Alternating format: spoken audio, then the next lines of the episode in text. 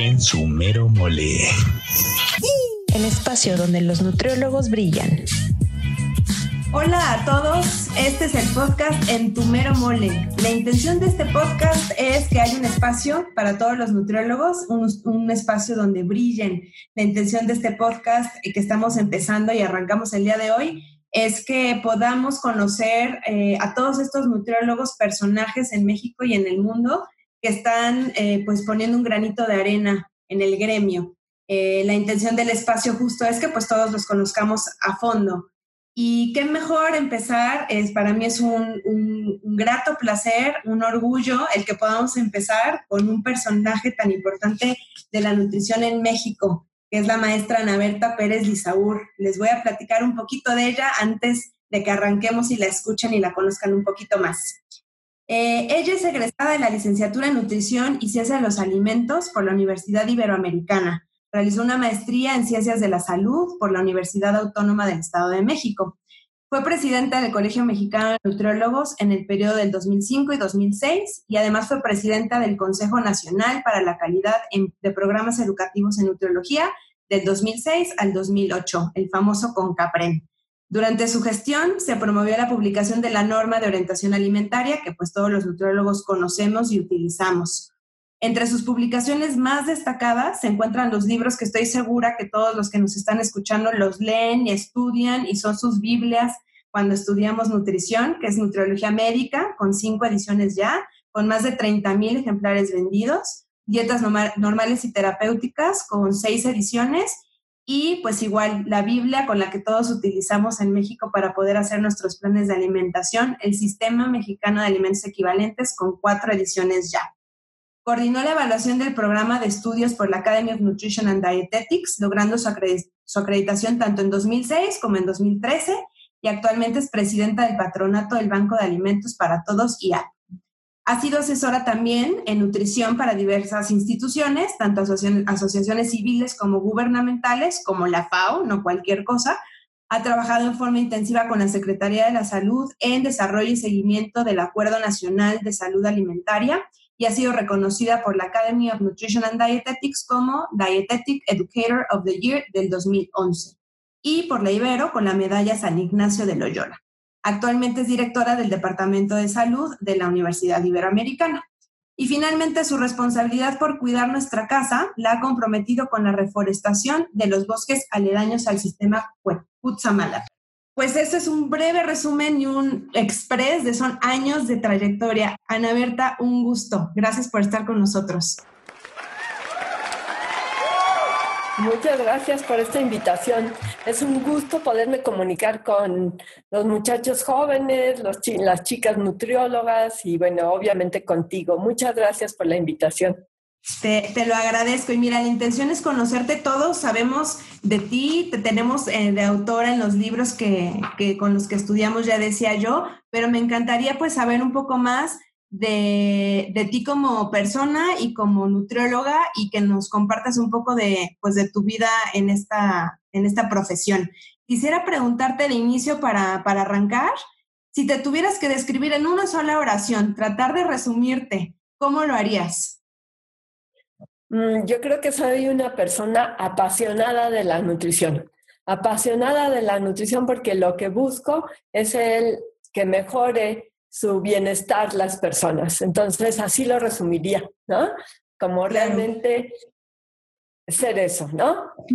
Una apasionada de la búsqueda de mejorar la situación nutricia y de salud de nuestra población. Y es que esa pasión yo creo que se va este, alimentando con los años. Eh, siempre la primera pregunta después de, de ver personajes de nutrición como ustedes es, ¿En qué momento y cómo fue que decidiste estudiar nutrición? Porque esta pasión supongo que pues se ha ido desarrollando, pero ¿en qué momento decides que la nutrición es para ti?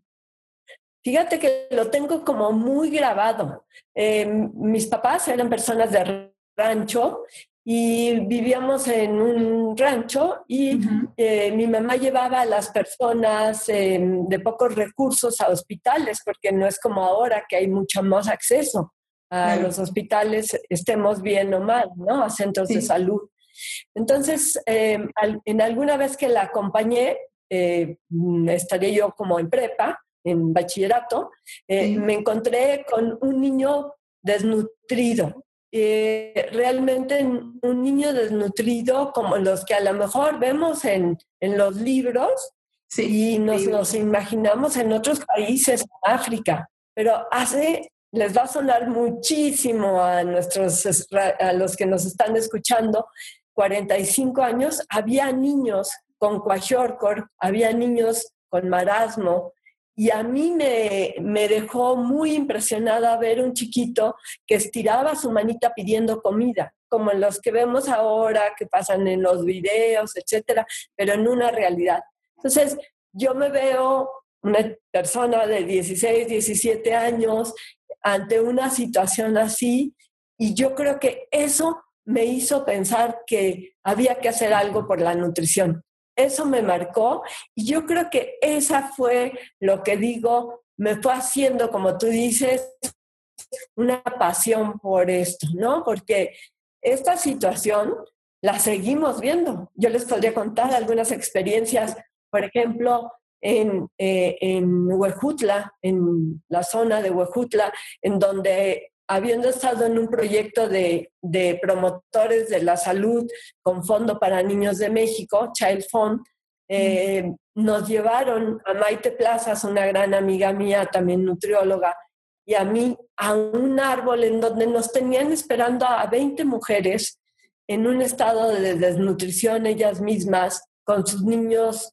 eh, muy desnutridos y también ese tipo de experiencias humanas en donde te piden auxilio para resolver eso, pues te marcan, te apasionan y dices, hay que hacer algo por los demás, ¿no? Hay que salir de uno mismo y hacer algo por los demás. Yo creo que em, si me dices cómo han sido, cómo ha ido creciendo esa pasión, porque yo creo que ha ido creciendo, eh, pues considero que ha sido el enfrentarme con el dolor humano con el dolor de la gente vulnerable que me ha hecho eh, realmente pensar como humano, como persona y decir, bueno, qué oportunidades tan grandes he tenido y hay que aprovecharlas, hay que aprovecharlas para los demás. Y es que creo que eso, dices, es tan valioso porque por ahí dicen que no hay cosa más este, que te genere más satisfacción que ayudar a otro y eso no se siente hasta que uno lo vive, ¿no? El, hecho nada más de ir cuando uno dona eh, alimento a alguien y ver la cara eh, de, esta necesidad y de la, del agradecimiento de la gente es lo mismo reflejado en lo que hace un nutriólogo. A, mí me parece que eh, quien estudia nutrición o quien lo tiene en, la mente y ya o ya lo es, me queda claro que tiene que haber vocación por, por el servicio, ¿no? Por el, la ayuda al otro, justo lo resumes tú con, con esta experiencia que comentas y lo increíble de cómo pues te hizo ojitos, ¿no? Te brilló el tema eh, de ayudar a alguien como ese niño que, que, viste cuando ni siquiera igual tenías ni idea de qué estudiar. Exacto, ¿no? Tenía como idea de, dedicarme a las ciencias de la salud, no sabía bien si química, si eh, por ahí andaba, en, esa, por ahí andaba, ahí andaba cercano, me gustaba mucho la bioquímica, pero eh, definitivamente yo quería algo que conjuntara la ciencia con la humanidad, con el humanismo. Y creo que en la nutrición tenemos una gran oportunidad de Es la combinación perfecta, ¿no? Es la combinación perfecta. Cuando tú ves a una persona que trae 420 de glucosa, que no tiene ni idea, ahorita muy teóricamente diríamos, estaría en la etapa de precontemplación, sí. pero cuando le abres el mundo a que se puede sentir mejor, a que se va a cuidar mejor, a que puede recuperar parte de lo de la vista que ha perdido, simplemente por una pequeña explicación muy sencilla, pues realmente sigue creciendo tu pasión por hacer algo por los demás. Realmente tenemos que hacer algo como personas, como nutriólogos, como personal de salud.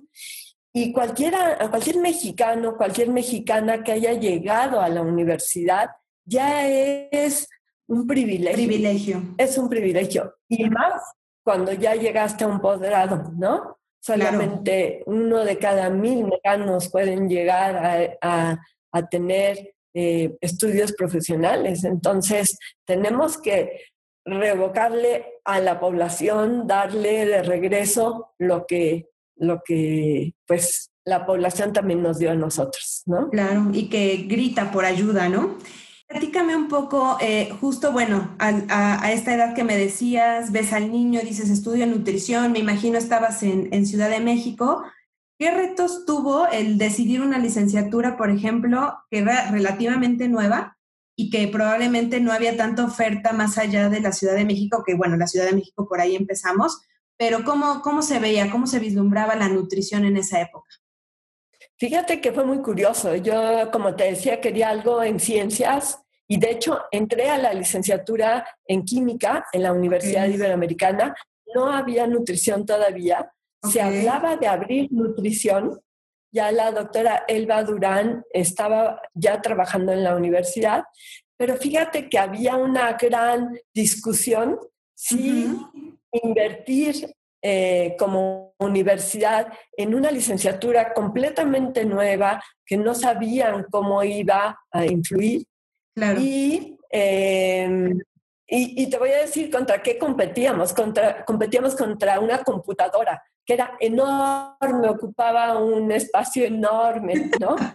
Y Esas computadoras del, del inicio, ¿no? Sí, los ingenieros peleaban por su computadora. Claro. Y nosotros un grupo muy pequeño de personas que eran, ya estaba ahí, Esther Casanueva, Javier Salas, eh, María Eugenia Mena, estábamos eh, en química o estábamos cercanos y queríamos buscar algo diferente. Entonces, em, estuvimos trabajando mucho con los jesuitas, que son quienes llevan la Universidad Iberoamericana, y yo creo que el toque de humanidad de la nutrición le apostamos a esa licenciatura que va a trabajar por el bien de los más vulnerables, ¿no?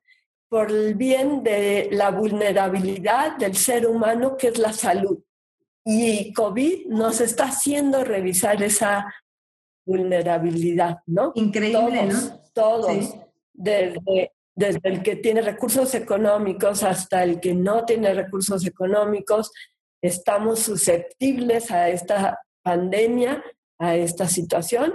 Y entonces yo creo que eso marcó el que la Universidad Iberoamericana decidiera abrir la licenciatura en nutrición y ciencia de los alimentos. Se conjuntó el que la doctora Elba Durán eh, estuviera interesada en esto, en que los jesuitas estuvieran interesados y el que habíamos ya un grupito pequeño de estudiantes que estábamos buscando esto. Sí, ¿Qué otro lugar podría haberme ido? Pues a la Escuela de Salud Pública, en donde había un técnico en nutrición, eh, un técnico que buscaba, era más que un técnico, era casi una licenciatura, y la Escuela de Dietistas del doctor eh, Quintino Lascuaga, era lo que existía. Pero eh, pues al ver que la Universidad Iberoamericana estaba realmente interesada, nos apegamos ahí nos reunimos ahí este grupo pequeño de personas y justamente fue cuando hubo un Congreso eh, Mundial de Nutrición en México, el Congreso Internacional, y se conjuntó eso y en, bajo los auspicios del, del Congreso en septiembre, pues se abrió la licenciatura en nutrición, ¿no? La combinación perfecta, ¿no? Fue el momento justo que idealmente todo, todo cuadró para que sucediera. Exactamente, ¿no? Así es que, eh, pues, eh, por eso lo estudié en la Ciudad de México, por eso la Iberoamericana, vamos a decir fue la primera licenciatura, aunque ya existía esa generación en donde estaba Erlinda Madrigal, en donde está Sara Elena Pérez Gil, que son eh, también nutriólogas muy conocedoras que se hicieron, bueno, de Aguascalientes. Se me acaba de ir el nombre eh, de esa primera generación de nutriólogos de la Escuela de Salud Pública. Estaba la persona que fue la que inició la licenciatura en nutrición en Aguascalientes, en la Autónoma. Se me fue ahorita su nombre, pero ella también fue una de las primeras nutriólogas Em, ya buscaremos su nombre para que también... Sí, para mencionarla. Eh, es toda una historia porque al final de cuentas, eh, después de todos estos años, escucha uno esos nombres y es gente que no nada más arrancó con la licenciatura, sino fue parte aguas en muchos de los proyectos eh, e iniciativas que hubo en el país sobre nutrición. ¿no? O sea, no nada más fue abrir la carrera y fue ser la primera generación, que suele pasar, pues yo fui de la primera generación de tal carrera, pero ustedes en particular fue eh, una generación que además eh, se mantuvo eh, presente todos estos años haciendo cosas de verdad importantes, ¿no? Y creo que eso pues es mucho más allá que solo abrir una carrera, ¿no? Sí, yo te diría que pues por ser la primera generación, pues hubo muchas oportunidades, se abrieron muchas ventanas, muchas puertas de oportunidad, pero las aprovechamos. Eso sí te puedo decir que tanto Esther Casanueva como María Eugenia Mena, éramos gente, bueno, somos gentes muy apasionadas. Ellas dos ya partieron, se nos adelantaron. Yo creo que realmente dieron su vida por la nutrición, pero pues sí, hicimos eh, crecer esta pasión y que se viera la necesidad, ¿no? se viera la necesidad de esta licenciatura en el país y de ahí naciera después la Escuela de Dietética y Nutrición del ISTE, la Escuela de eh, la FASPIN de Nuevo León y bueno, pues de ahí ya va a Veracruz. Todo el caminito. claro, la, todo el caminito. Sí. las ramitas que surgieron de ahí, ¿no? Y la verdad finalmente creo que es un legado. Yo afortunadamente tuve la, la dicha de conocer a Maru, Maru estuvo trabajando muchos años en Ibero Puebla, yo soy egresada de Ibero Puebla y, este, y buena amiga de mi papá en su momento. Entonces, la verdad, y uno escucha y habla de, nutrición y salen estos nombres siempre, ¿no? Eh, creo que, pues, una de las cosas y la intención también de platicar con ustedes es eso, eh, esta huella que se deja, e independientemente de que pasan los años o que la gente empieza a partir, se queda esa, esa huellita eh, en el gremio, obviamente a nivel personal y familiar que se puede decir, pero es, eso es trascender, ¿no? Entonces, justo pues la, intención es compartir esta trascendencia de, la gente y bueno, podemos seguir platicando mucho tiempo de ellas, pero justo ahorita eh, me, gustaría, platicamos del parteaguas, un parteaguas en la nutrición, o bueno, el inicio pues fue eh, parte esta carrera de, de nutrición en el país. ¿Qué otras parteaguas tú visualizas en tu trayectoria? ¿Qué, dirías? Estos fueron momentos em, pues importantes en la nutrición que viví. Sí, yo creo que otro parteaguas importante es la publicación de Nutriología Médica. Eh, Nutriología Médica nace como un proyecto de la Fundación Mexicana para la Salud mm. para eh, buscar em, material mexicano eh, desarrollado por eh, profesionistas mexicanos sobre nutrición. Y tenemos la oportunidad y vamos a decir la visión libro, pero lo vamos a publicar en conjunto, nutriólogos, nutriólogas con médicos. Y hicimos unas parejas desde la primera edición de equipo de médico, nutrióloga, eh, em, mujer, eh, varón, hicimos como una equidad de conocimiento, también de género, y nos lanzamos a hacer un libro con Esther Casanueva, Marta Kaufer y Pedro Arroyo, un libro que no sabíamos qué, resultado iba a dar. No sabíamos si esos binomios iban a, iban a fortalecer la, la profesión y resulta que ha sido muy interesante, ¿no? Vamos por la quinta edición, ¿no? Estamos hablando de entre 25 y 30 años de que se inició este proyecto. Les te puedo decir que al inicio pues ni siquiera nos creían como casi capaces. Nos pusieron obviamente a Pedro Arroyo, un médico, para darle seguimiento, ¿no? Pero claro, por si, Pedro Arroyo, por si se ofrecía.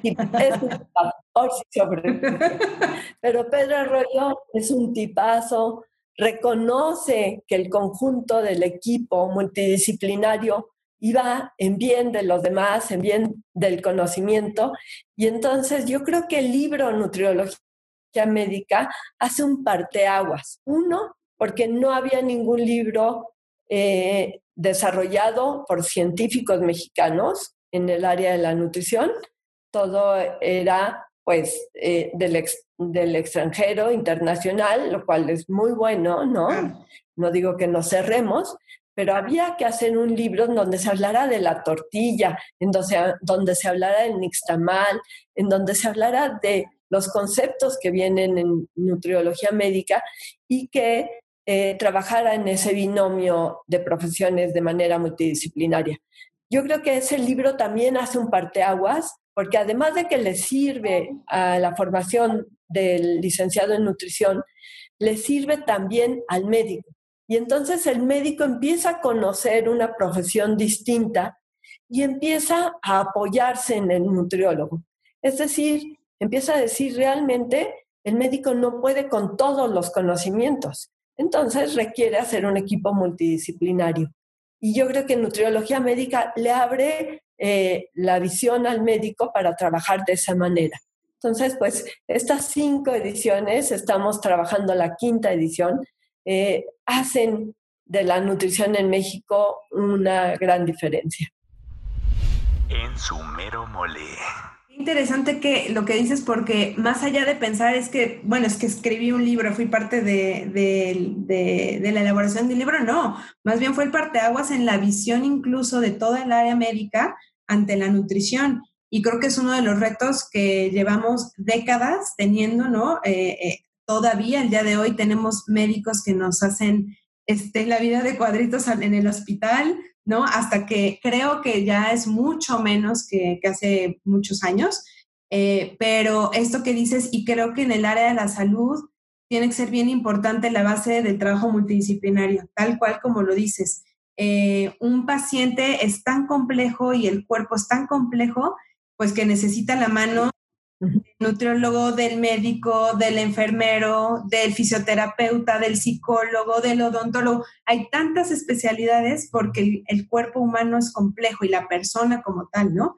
Entonces, que la verdad que padre que un libro haya, haya hecho esto. Y, justo lo que dices, o sea, nos sirve los que estamos estudiando, pero también los que estamos trabajando y las otras áreas de, de salud que tienen que saber un poco de nutrición y esto ha sido un, gran material. Platícame un poquito, ¿en qué momento fue de tu vida? ¿Cuántos años tenías? ¿Cómo fue que de repente, y si escribimos un libro, ¿cómo fue? Pues bueno, tenía mm, más o menos 38 eh, años cuando se dio la oportunidad. Nosotros seguimos en contacto mucho con, nuestros eh, maestros, ¿no? Eh, y Pedro Arroyo fue nuestro maestro, él estaba en Funsalud, en la Fundación Mexicana para la Salud, y nos invita, nos invita a Esther Casanueva, a Marta Kaufer y a mí a, pues, a buscar eh, qué, qué podríamos hacer por la nutrición en el país. A él también le interesaba estaba obviamente eh, el doctor Guillermo Soberón de Funsalud, quien ha sido realmente eh, un pilar también para la nutrición porque la ha apoyado eh, desde ese momento. Estaba también el doctor Silvestre Frank, el papá de, de Julio Frank. Estaban personalidades que reconocían la importancia y la necesidad de formar personal, recursos humanos en salud en el área de la nutrición. Entonces, eh, pues de repente, jóvenes, muy jóvenes, las tres, eh, realmente todavía ni siquiera teníamos posgrados porque pues no había, apenas había licenciatura, apenas se estaban empezando a conformar los posgrados. Eh, mi posgrado es mucho después, es hasta hace pocos años que hice mi posgrado, eh, porque no había tiempo de dedicarse a hacer un estudio formal. Había que trabajar sobre la marcha en, la formación de recursos humanos, en el desarrollo de material que sirviera. Entonces, pues nos llaman y nos sentamos las tres y decimos, bueno, es todo un reto, lo vamos a hacer, claro que lo vamos a hacer, ¿no? Entonces empezamos, pues, ni lo dudamos. Empezamos a buscar otros libros que existen en el extranjero, ¿no? Tipo el Krause, el Woodhart, y dijimos, bueno, de esto vamos a conformar algo que esté adaptado a México, a la necesidad de México. Y fue así como lo empezamos a hacer, ¿no? Eh, fue muy interesante y les puedo decir a las que ahorita son mamás jóvenes y que también estudian y trabajan, que cómo poníamos en un corralito a, a nuestros pequeñitos, ¿no? Jugaban juntos eh, la hija de Marta con uno de mis hijos o eh, el hijo de Esther. Y ahí, mientras que ellos jugaban, nosotros trabajábamos, trabajábamos. Y obviamente no en una computadora, todavía en una máquina de escribir, ¿no? Apenas, exacto. Entonces, era mucho trabajo, había que rehacer. Después, Esther Casanueva fue a España en donde hubo una revisión de la primera edición de Nutriología Médica, fue aprobado por algunos médicos españoles de la Academia de Nutrición de España, y es así como sale la primera edición, ¿no? Y sale, bueno, pues uno ganando un premio, gana el premio eh, editorial por su diseño. Eh, Berta Trejo es una excelente editora académica y gana ese premio y gana el premio de la nutrición. ¿Por qué? Porque se, em, se producen, se imprimen en la primera edición 3.500 ejemplares y hubo que reeditarla de inmediato. Entonces, pues es así como podemos pensar que pues hay un gran número de ejemplares, no solamente ya en México, sino en Latinoamérica, en España y eh, el libro electrónico ya también está pues mucho más fácil de revisar y de difundirse en el mundo, ¿no? En el mundo de habla hispana. Claro, ahora accesible para el mundo, por supuesto. Claro. Y fíjate qué interesante porque aparte eh, lo que dices es, armaron un proyecto y aparte lo, armaron bien, en grande, ¿no? Y, y me encanta que, que, escuche la gente en nutrición que que puede uno lograr hacer grandes proyectos en la parte profesional y al mismo tiempo tener una familia y tener hijos y tener amigos, ¿no? Eh, claro. Esta idea de que somos capaces de ser exitosos profesionalmente como nutriólogos mientras continúa nuestra vida personal es, es bien importante, es, es un gran ejemplo que nos platiques de esto, ¿no? Y justo ahorita que, decías de tus hijos y que estaban compartiendo con los hijos de tus amigos, pues, finalmente entiendo, son tus amigas, ¿no? Fueron tus amigas. Claro. Sí, tanto tiempo juntas y, compartiendo tantas este, experiencias. Eh, si te quitaras el disfraz, cuando te quitas el disfraz de, de nutrióloga, Ana Berta, ¿quién eres? ¿Qué haces? ¿Cómo es tu vida? Platícanos un poquito. Bueno, con mucho gusto. Bueno, yo como les decía, pues crecí en un ambiente campirano. Mis papás producían leche, leche de vaca, y mm, soy parte, soy la séptima de una familia de nueve, una familia grande, tradicional. Em, eh, pues estudio la preparatoria y mm, empiezo a ver lo de la licenciatura en nutrición. Siempre me ha gustado y le puedo decir a los chicos y chicas que me puedan escuchar, que siempre me ha gustado el trabajo para los demás, por los demás. Eh, les puedo decir que me marcó mucho también colonias de vacaciones, es un movimiento tipo los scouts, eh, en donde trabaja uno para los niños. Entonces yo creo que ahí también eh, pues se abrió mi, mi parte de, de, donar, donar mi tiempo en ese momento, porque pues a los 16, a los 25 años que estuve en colonias de vacaciones, pues fue eso, ¿no? Eh, aprender a ser, eh, a ser dadivosa, dadivosa de tu tiempo, de lo que sabes hacer, de una canción, de un trabajo manual, de lo que sea. Bueno, pues esa colonias de vacaciones para mí fue muy importante. Hice grandes amigos y seguramente le dejé a niños de escasos recursos, pues una semillita o de alegría o de, de gusto por la naturaleza. Llevamos a los niños a la naturaleza. Sigo en contacto con este movimiento, pues en donde he estado más de más de 50 años. Wow. Y además en ese movimiento conocí en ese movimiento conocí a Santiago, mi esposo. Entonces, ah, pues... Por ahí va la historia. Ahí va la historia. Santiago es médico, es médico, curiosamente médico residente del Instituto Nacional de Ciencias Médicas y Nutrición, Salvador Subirán, pero no nos, no nos conocimos en el área médica, nos conocimos en el área de dar algo por los demás, dar ese tiempo. Él también era parte de colonias de vacaciones o es parte de colonias de vacaciones. Entonces, pues cuando me preguntas quién es Ana Berta, pues es eh, quitándome la máscara de nutrióloga, pues yo me considero una persona que le gusta dar, dar a los demás algo de lo que la vida le ha retribuido. Entonces, pues formamos una familia, tenemos cuatro hijos, tres nueras, cuatro nietos y nuestra vida ha sido a través de, de movimientos que nos han permitido conocer personas, em, como vuelvo a repetir, y ya no quiero ser eh, repetidora de dar un servicio a los demás en familia educadora en la fe, en nutrición para la comunidad. Y de ahí siempre he tenido lo que es un trabajo que en un principio, cuando mientras que se formaron nuestros cuatro hijos, yo me dediqué mucho a la formación de ellos pero al mismo tiempo nunca dejé la nutrición, nunca dejé la parte profesional, me di el tiempo y mi esposo me apoyó, es muy importante, eh, quiero decir, esa parte de buscar siempre una pareja que te apoye en lo que quieras hacer, que miren juntos a una misma dirección pero respetando el quehacer de cada uno, ¿no? Respetando la forma de ser, la personalidad de cada uno, pero mirando hacia la misma dirección.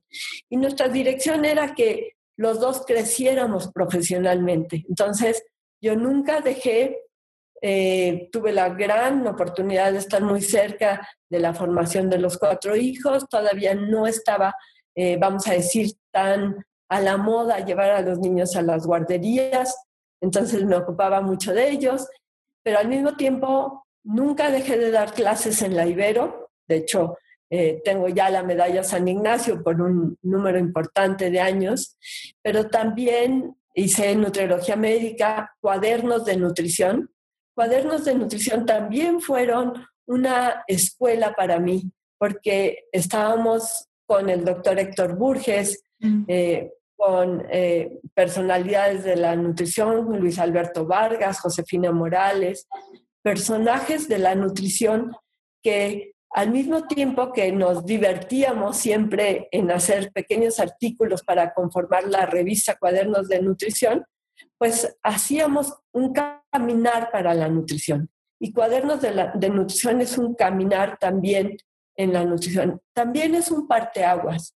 Era una revista pequeñita que se hacía en el hospital Federico Gómez, infantil Federico Gómez, pero le dieron un giro a Fundación Fomento de Nutrición y Salud, le dio un giro y la hizo una revista que nació para quedarse, que nació para también difundir y ser un medio muy importante para los profesionistas en donde encuentran pues eh, grandes respuestas al conocimiento de la nutrición es otro legado de, un grupo de personas eh, encaminado principalmente por el doctor Héctor Burges, ¿no? A quien hay que darle un reconocimiento importante en esa revista, ¿no?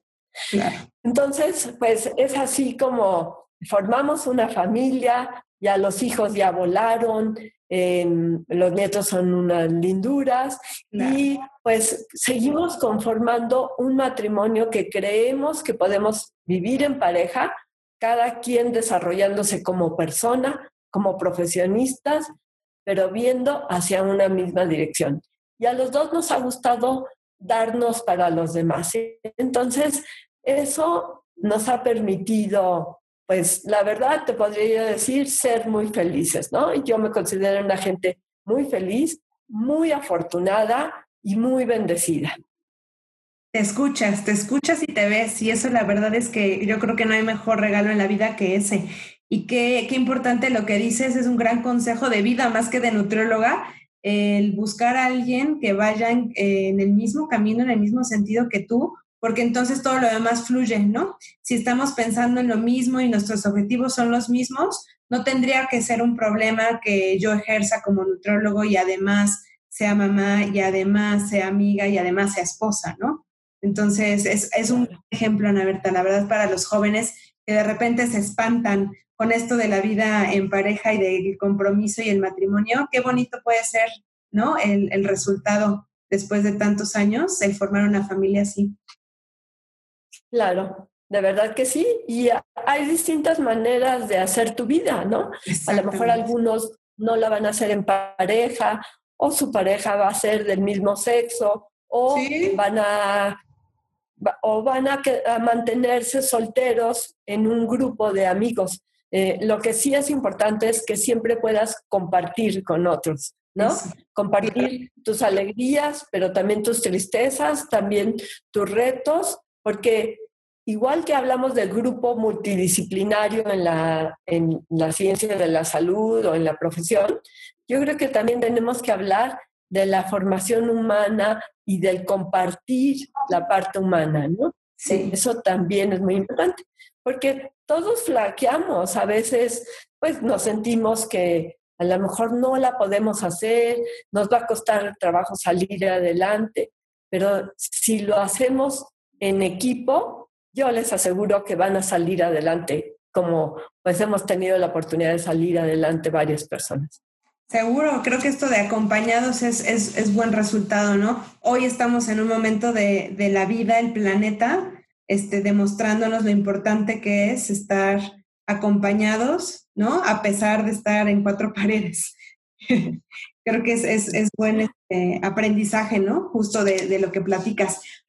Oye, Ana Berta, y decías tú hace ratito em, que eh, sigues trabajando en, en, la Ibero. ¿En qué momento? Cuéntanos un poquito cómo es que de repente inicias tu faceta de docente.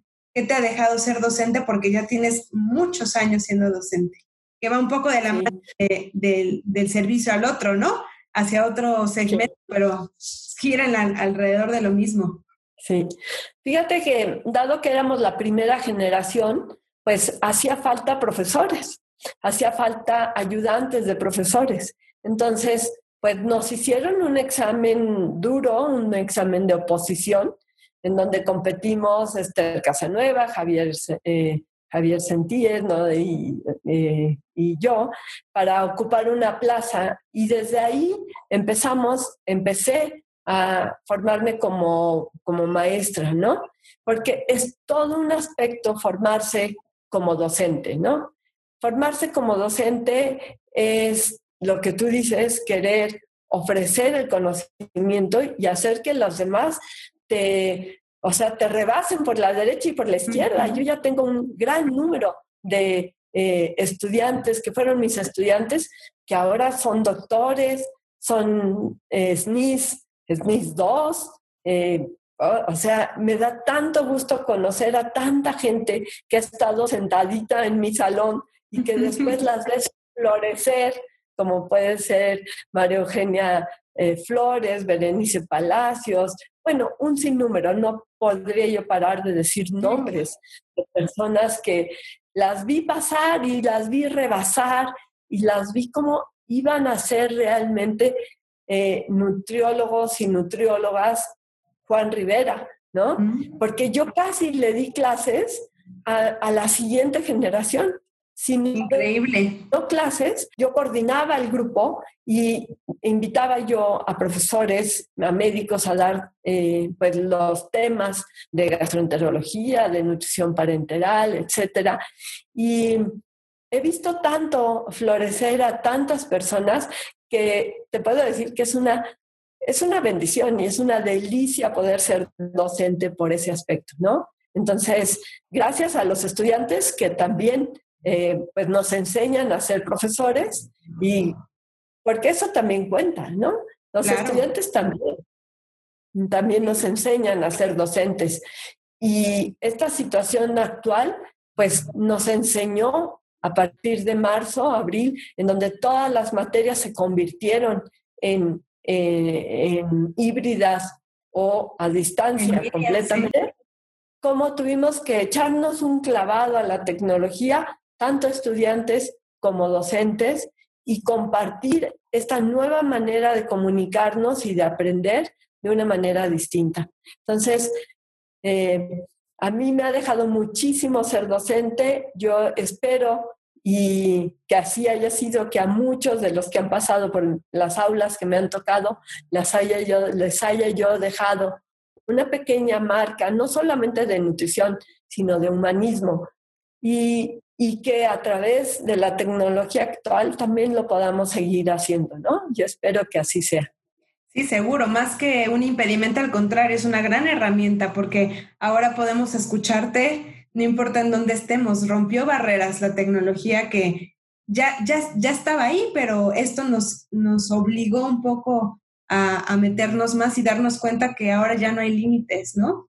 Y qué bonita forma también de trascender, ¿no? Otra vez eh, eh, estamos hablando de los libros, eh, pero ahora también con la gente. Final, finalmente, creo que eso también es, es bueno recalcar. El nutriólogo normalmente suele ser pues este docente escondido, ¿no? Porque estamos con un paciente y le estamos explicando y tenemos que manejar herramientas de, de, de aprendizaje para el paciente, y también lo hacemos en el aula, ¿no? Entonces, esta vocación también eh, del nutriólogo, por eso hay tanto, tanto docente nutriólogo, ¿no? Con tantas licencias en el país, mucho nutriólogo dando clases y va de la mano justo de lo que dices, de seguir apoyando al otro, no al paciente, pero al alumno, ¿no? Son un chorro de años. Increíble. Yo creo que los nutriólogos tenemos alma de maestros también. Sí, yo creo que sí, seguro. Eh, enseñar nutrición, pues puede ser en un aula, pero lo hacemos con el paciente, lo hacemos con los papás del paciente, lo hacemos con el grupo, lo hacemos con los promotores. Entonces, de alguna manera, yo cuando entrevisto a chicos y chicas que quieren estudiar nutrición, también les pregunto qué tanto les gusta de verdad pasar su conocimiento, que puede ser muy sencillo desde una receta hasta una fórmula, hasta una ecuación, ¿no? Entonces, tenemos alma de maestros. De alma de docentes, sí. En su mero mole. Oye, cambiando un poquito de tema, la norma 043, conocida por todos, los alumnos que se la tienen que aprender de memoria, que la utilizamos para todos lados. ¿Cómo, cómo te involucras en este proyecto? Cuéntanos un poquito. Bueno, se morirían de risa quienes nos están escuchando de lo que fue hacer esa norma 043.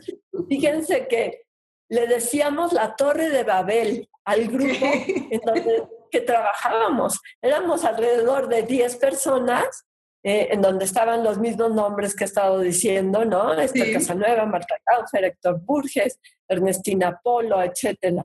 Y cada vez que nos reuníamos, era una torre de Babel. ¿Recuerdan ese, ese pasaje bíblico en donde nadie se entiende con nadie?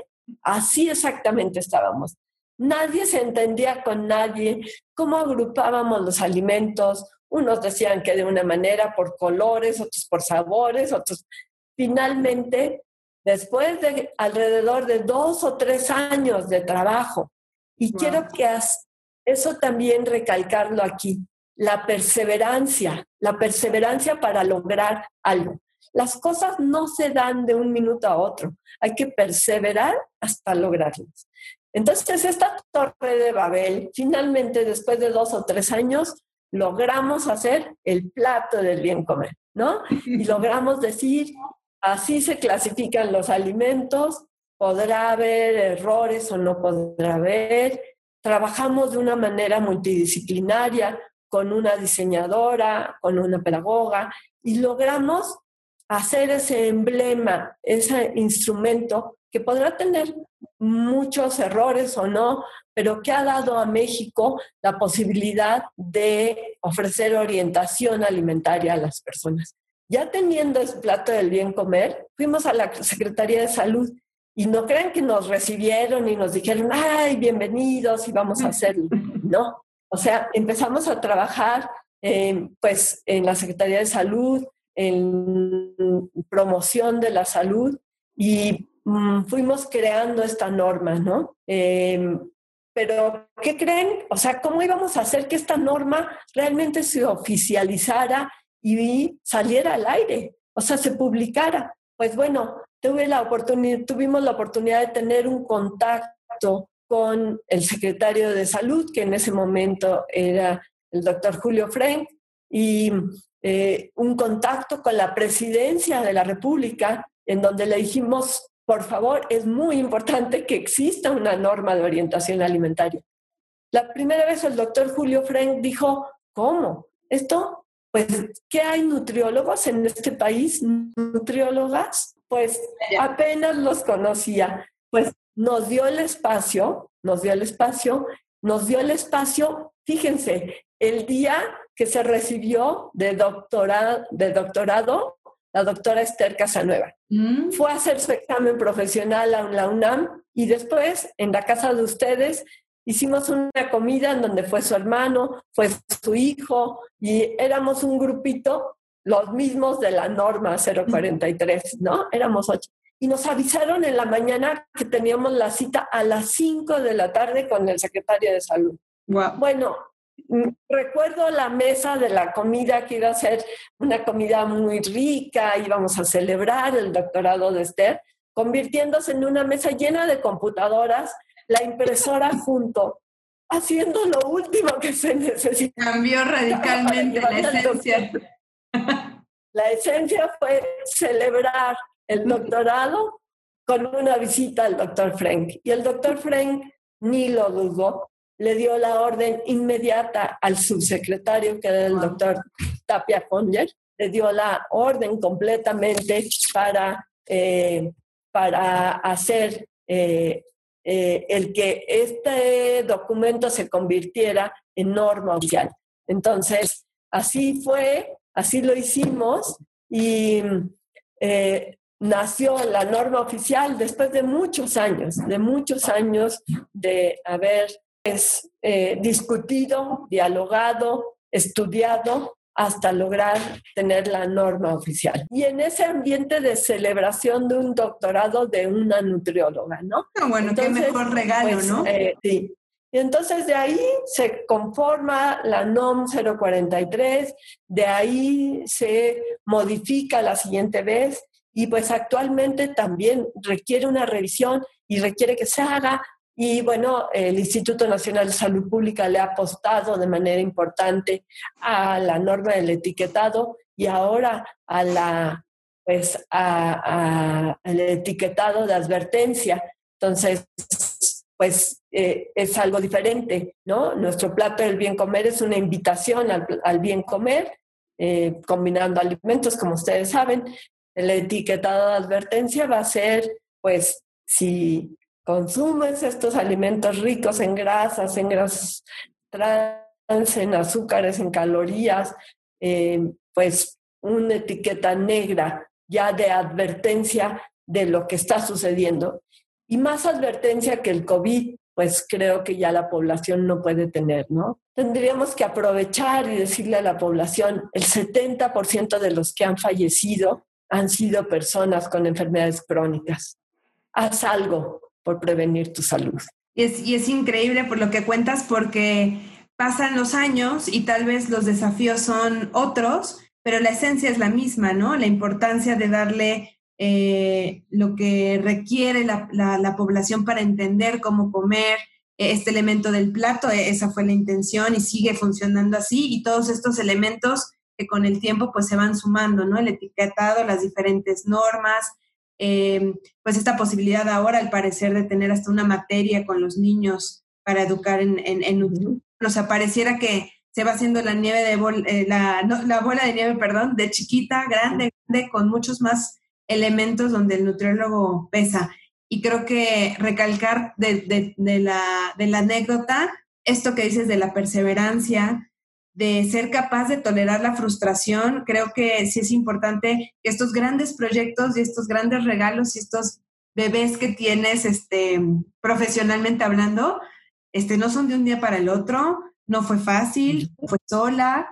Eh, creo que esta paciencia y la perseverancia y el no importa y no pasa nada y lo volvemos a intentar es bien importante. Nuestras generaciones lo, lo necesitan escuchar y que se den cuenta que se pueden hacer las cosas y que se pueden lograr, pero con sus respectivos tiempos, ¿no? y, desafíos, porque creo que en esta vida este, se da tan, tan fácil. Ojalá fuera así, pero también los aprendizajes que me imagino tienes muchos de las cosas que no salieron, ¿no? O que no salieron a la primera. Así es, ¿no? Y justo esto, em, con, considerando todos estos años ya de, de, nutriólogos, de licenciados en nutrición, que ya hay más reconocimiento, justo esto que platicamos, siento, me parece a nivel personal que todavía hay mucho que hacer. ¿Qué, ¿Qué, áreas de oportunidad ves tú en el profesionista hoy de nutrición? Yo creo que hay muchas áreas de oportunidad y qué bueno, ¿no? Desgraciadamente, desgraciadamente, eh, pues las causas de muerte en nuestro país, aunque ahorita, obviamente, COVID, infección, pues va a ocupar un lugar muy importante, pero si vemos las causas de muerte y de morbilidad en nuestro país, están ligadas a la alimentación, a la actividad física, al estilo de vida. Entonces, jóvenes, tenemos una, gran eh, oportunidad para continuar trabajando desde la molécula, desde la genética, hasta el grupo, la comunidad, en donde necesitamos eh, buscar qué hay que cambiar desde la molécula hasta el trabajo comunitario. En todo lo que es el sistema de alimentación, toda la cadena de alimentos, desde el producto que está en el campo y cómo se puede modificar el contenido de vitamina A o de vitamina C o la, eh, el, que sea un alimento orgánico, hasta la producción del alimento, ¿no? Necesitamos convencer a la industria que tiene que cambiar sus portafolios de contenidos en los alimentos, definitivamente, ¿no? Necesitamos hacer tanto, tanto que de verdad hay una gran posibilidad de hacerlo. El cómo, uno es definitivamente echándose un clavado al conocimiento. Nadie nos va a escuchar si no estamos bien preparados, si no estudiamos y realmente nos preparamos a fondo. No hay horas que alcancen para leer todo lo que sale, para profundizar, para memorizar lo que hay que memorizar y para eh, buscar en el Internet o en redes sociales lo que hay que buscar. Pero tiene que ser no un conocimiento ligero, dirían los chavos, un conocimiento light, no. Necesitamos profundizar en el conocimiento que estamos buscando, ¿no? Entonces, a través del conocimiento profundo vamos a lograr encontrar eh, novedades, innovaciones en el quehacer del nutriólogo. Seguramente desde el que está en el laboratorio, el que está en el servicio de alimentos, ahorita necesitamos gente muy preparada para que en los servicios de alimentos de fábricas, de empresas, de restaurantes, no sean una fuente de contagio de esta pandemia hay que darle reconocimiento al que se dedica a servicios de alimentos. No digamos a quien se dedica a la clínica y a la clínica con el matiz desde la persona sana que puede ser eh, ser un especialista en lactancia materna, un coach en lactancia materna, hasta el adulto mayor, todos sujetos sanos, o bien todos los nutriólogos que se dedican a la clínica de personas enfermas. Hay una gran oportunidad. Y no digamos a quien se dedica a la nutrición poblacional, ¿verdad? Porque la nutrición poblacional, la comunidad, es como tenemos que trabajar. De uno en uno está difícil. Busquemos la manera de trabajar de manera más comunitaria, ¿no?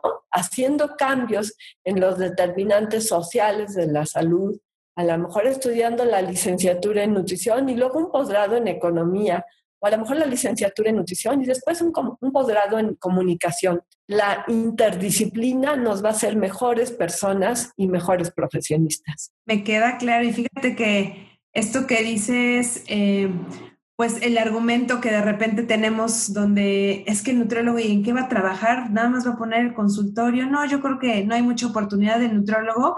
El argumento que te acabas de echar queda clarísimo todo lo contrario. Yo siempre he dicho que en donde hay personas, hay nutrición. No hay más. Claro. lo relacionado a las personas, ¿no? Lo que comen, dónde comen, cómo lo comen, de dónde lo comen. Entonces, es imposible eh, visualizar hoy un mundo sin el nutriólogo. Y, hablaste de, algunas de las áreas y, creo que hay muchos retos que justo eh, nos vienen, ya los traíamos, pero ahorita pues se han agudizado con, con la situación que vivimos. Y, creo que es algo eh, bueno para que los que están estudiando nutrición o los que tienen este gusanito por la nutrición, pues se den cuenta que, que hay cosas que hacer, las hay. El fundamento, dices tú, muy bien, el conocimiento. Y hoy lo tenemos tan cerca. Creo que el reto ahora nada más es darnos cuenta de que sí, que no, de lo que, de lo que leemos, ¿no? Eh, porque ahora nos sobra, nos sobra información. En su mero mole. Y justo eh, yo digo, yo tengo mil preguntas para ti, Ana Berta, pero un día tenemos que, cerrar. Me gustaría preguntarte, eh, ya casi para terminar, si tú tuvieras que elegir alguna persona, ¿a quién admirarías? Eh, no tiene que ser nutrición necesariamente, pero ¿a quién dirías que admiras en esta vida? Bueno, pues hay muchos a quien admirar, ¿no? yo te diría que sí, buscando una persona profesionista, amiga, admiro y admiré siempre a Esther Casanueva. Es una gente que, em, que creció por el lugar de donde venía, eh, se creció como persona, se creció como profesionista y fue capaz de hacer cambios de fondo en nuestro país, como fue la adición, por ejemplo, de ácido fólico a las harinas. Lo luchó, lo logró. Entonces, si admiro a alguien, es, admiro a Esther Casanueva en su vida, en lo que nos dejó, en el legado, y en una gran amiga. Sí. Claro, es una gran huella la de ella y me encanta aparte mujer, porque eso tiene un matiz muy interesante por todas las implicaciones para la época, para la situación del país y sobre todo para los diferentes roles que pues no podemos negar que tiene la mujer, ¿no? Entonces es, es lindo pensar en la admiración en una mujer, ¿no? Si tuvieras que recomendarnos un libro, Ana Berta, que no fuera de nutrición, que todos los que nos están escuchando, ¿qué lees? ¿Qué, nos recomendarías para leer? Pues una novela, ¿no? Hay que leer para divertirse también. Me encantan las novelas de, Noah Gordon, me encantan las novelas de él. Me encanta la doctora Cole, por ejemplo. Eh, es un libro que lo he releído porque me divierte, tiene fondo y es de una mujer, de una mujer dedicada a la salud. Una mujer que cambia en el libro, eh, si lo leen se van a divertir, es muy fácil de leer, y cambia al estar en un hospital eh, muy especializado por ir a una comunidad y hace su trabajo en comunidad. Entonces, por eso me gusta ese libro, porque la divierte, porque es una mujer, porque es una novela y porque tiene un final bonito. Entonces, pues ese libro recomendaría yo. Excelente, buenos elementos, este, eh, buena combinación de elementos. Habrá que ponerlo a la lista pendiente de los libros para que, para que lo leamos. Em, la penúltima, te lo prometo. ¿Qué onda con el sistema de equivalentes? ¿En qué momento se les ocurre? ¿Cómo es, cómo es que arman este acordeón del nutriólogo y lo hacen nuestra Biblia? ¿Cómo fue? Platícanos. Fíjate que todo empieza en la materia de, cálculo dietético en ¿qué? tercero o cuarto semestre, o sea, hace 42 años, ¿no? Daba una maestra norteamericana, la doctora Simonson de Orellana, ella le decíamos la rapidito, porque todo lo quería rapidito y no había calculadoras. O sea, había que calcular rapidito eh, pues, eh, la dieta de una persona. Y mm, usaba los equivalentes de la Asociación Americana de Dietistas. Em, ahí es donde yo conozco los equivalentes, los exchange list que todavía exigen, existen, y van pasando los años y ves que no hay tortilla, no hay un tlacoyo, no hay un tamal, y entonces vamos conformando con Leticia Marván, una gran amiga, nos igual nos reuníamos días enteros a hacer listas de hacer una base de datos en Excel. Ella era muy buena en Excel. Entonces hacemos una base de datos en Excel y empezamos a, a trabajar en un sistema que se pareciera al norteamericano. Entonces, ya que teníamos conformado algo pues decente, vamos a decir, reunimos a un grupo de personas, entre las que estaban Luz Elena Pale, Marumena, eh, una gran cantidad de Felipe Vadillo, una gran cantidad de personas, eh, Araceli Subversa, entusiastas y muy expertas en nutrición, y validamos el sistema. nos reunimos, lo validamos, le dieron el visto bueno, y de ahí fue que lanzamos el Sistema Mexicano de Alimentos Equivalentes, que ha sido, pues ahora con Berenice Palacios como mi aliada, eh, pues así muy importante en el Sistema Mexicano de Alimentos Equivalentes, el SMAE, eh, pues una Biblia para todos, ¿no? Y como siempre les digo, es, una, es solamente una estrategia, no es el fin de hacer un cambio de hábito de alimentación en una persona. Es mucho más hacer un cambio en el hábito de alimentación de una persona que usar el SMAE. Entonces, pues así nace, nace de, de, de, los equivalentes norteamericanos, los validamos con un grupo de expertos en México y hemos ido actualizando la base eh, constantemente. Ahora estamos por sacarla en forma electrónica y de manera que pues todo el mundo puede usar no solamente los equivalentes, sino la base en 100 gramos, que esa es la gran riqueza del SMAE, la base que tiene.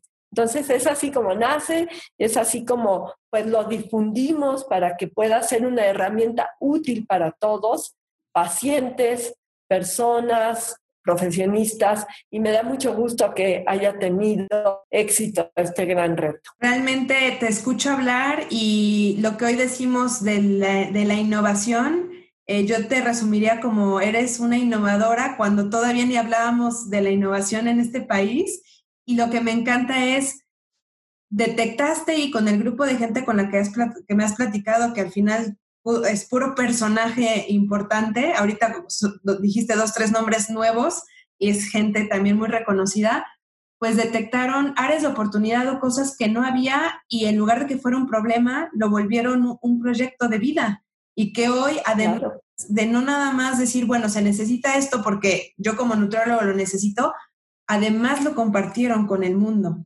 Eso creo que es pues todavía más valioso porque es no nada más es mi conocimiento, eh, mi visión, mi innovación, pero además tengan, aquí está, se las comparto. La verdad es que es, es increíble, es un privilegio poderte escuchar y que, que, mucha más gente te escuche porque eso es lo que necesitamos en este, en este, en este país, gente innovadora, eh, que no, no, no, le dé miedo y que además este, lo quiera compartir, ¿no? Yo creo que eh, diríamos una persona exitosa, la verdad. Gracias, qué linda. Yo creo que cuando compartes, trasciendes. Y cuando trasciendes, eres feliz. Entonces, lo poquito o mucho donde uno pueda encontrar un pequeño nicho, un gran nicho, un, un algo en donde uno pueda inventarlo, crearlo, sin miedo, como dices, lanzarlo y compartirlo, los va a hacer felices. Así es, pues muchas gracias. Yo te iba a preguntar qué consejo le darías, pero lo acabas de decir. Creo que más que consejo de nutriólogo, pues es de vida y creo que eso todavía es más importante. Te agradezco mucho el tiempo. Eh, mm, seguramente habrá mucha gente encantada por escucharte y pues nos seguiremos viendo en este mundo de la nutrición. Muchas gracias. Claro que sí, con mucho gusto. Un abrazo. Pues este fue el primer episodio de En tu mero mole, el espacio donde el nutriólogo brilla. Nos vemos en el que sigue. Adiós. En su mero mole. El espacio donde los nutriólogos brillan.